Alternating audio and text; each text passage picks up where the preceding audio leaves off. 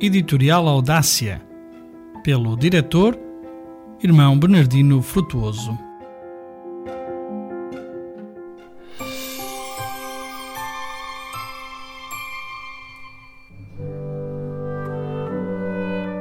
Natal Solidário Neste mês de dezembro, celebramos a grande e alegre notícia do Natal, o nascimento do Salvador do mundo.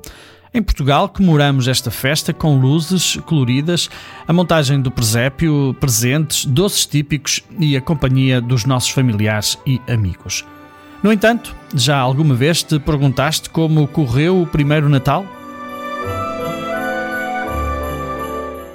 Se lermos os relatos dos Evangelhos sobre este grande acontecimento que mudou a história, que te convido a ler, descobrimos que o nascimento de Jesus não deve ter sido fácil para Maria e José.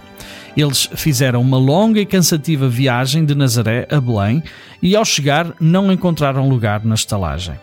Maria teve de dar à luz num estábulo.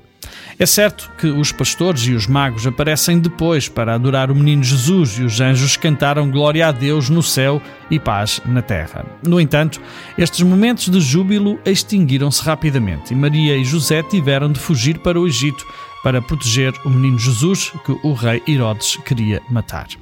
A vida atribulada de Jesus, desde pequenino, faz-nos pensar e ser solidários com tantas crianças e adultos que hoje sofrem e têm de deixar as suas casas e terras por muitas razões, designadamente a guerra, a pobreza, as cheias ou secas causadas pelas alterações climáticas.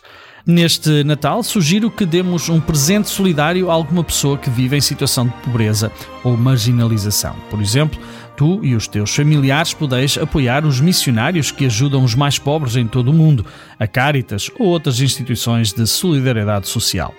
Votos de um Natal feliz e solidário.